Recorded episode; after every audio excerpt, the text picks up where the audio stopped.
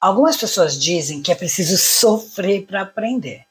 Mas a verdade é que o cérebro é configurado para aprender e ampliar o conhecimento por meio da experiência. Por isso, quando você está inserido no problema, ou então quando você discute, reflete sobre os acontecimentos que você precisa resolver, seja na empresa, na faculdade, quando, por exemplo, um professor levanta um problema e faz os alunos pensarem nas soluções, o aprendizado, sem dúvida, é muito maior do que quando o líder é, resolve tudo pela equipe ou o professor fica falando a aula toda, né? Blá, blá, blá, blá, blá, blá. A experiência, ela é muito boa. E é claro que o sofrimento também nos faz aprender. Mas não é necessário sofrer para aprender. Infelizmente, 98% das pessoas optam por aprender pelo sofrimento. E por quê? Porque elas fazem as escolhas erradas, no impulso, na orelhada, não se interam, não vão estudar. Né? Sofrimento, ele é marcante para o cérebro humano, é quase como uma dor. Né? Tem uma parte do cérebro que ela reage quando você está sofrendo.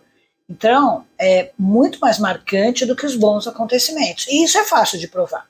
Eu vou te perguntar aí, lista 10 coisas ruins que aconteceram com você nesse último mês. Eu tenho certeza que a maioria vai se lembrar de 20, 30, 40 acontecimentos ruins. O dobro, o triplo do que eu pedi. Mas se eu te pedir lista 10 coisas boas, repito, a maioria aqui não vai se lembrar nem de três. Por quê? Porque o cérebro ele está configurado justamente para registrar as coisas ruins. É muito forte as coisas ruins. Marca no cérebro igual tomar uma topada no dedo do pé. Né? Os aspectos negativos, as coisas ruins, elas marcam.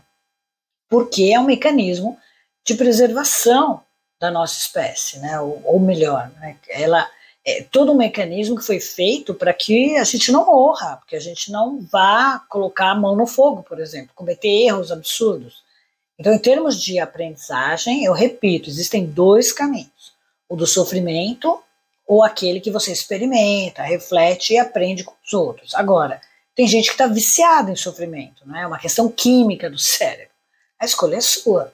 Sofrer ou aprender da melhor maneira possível, analisando o que acontece à sua volta. Qual é a sua escolha?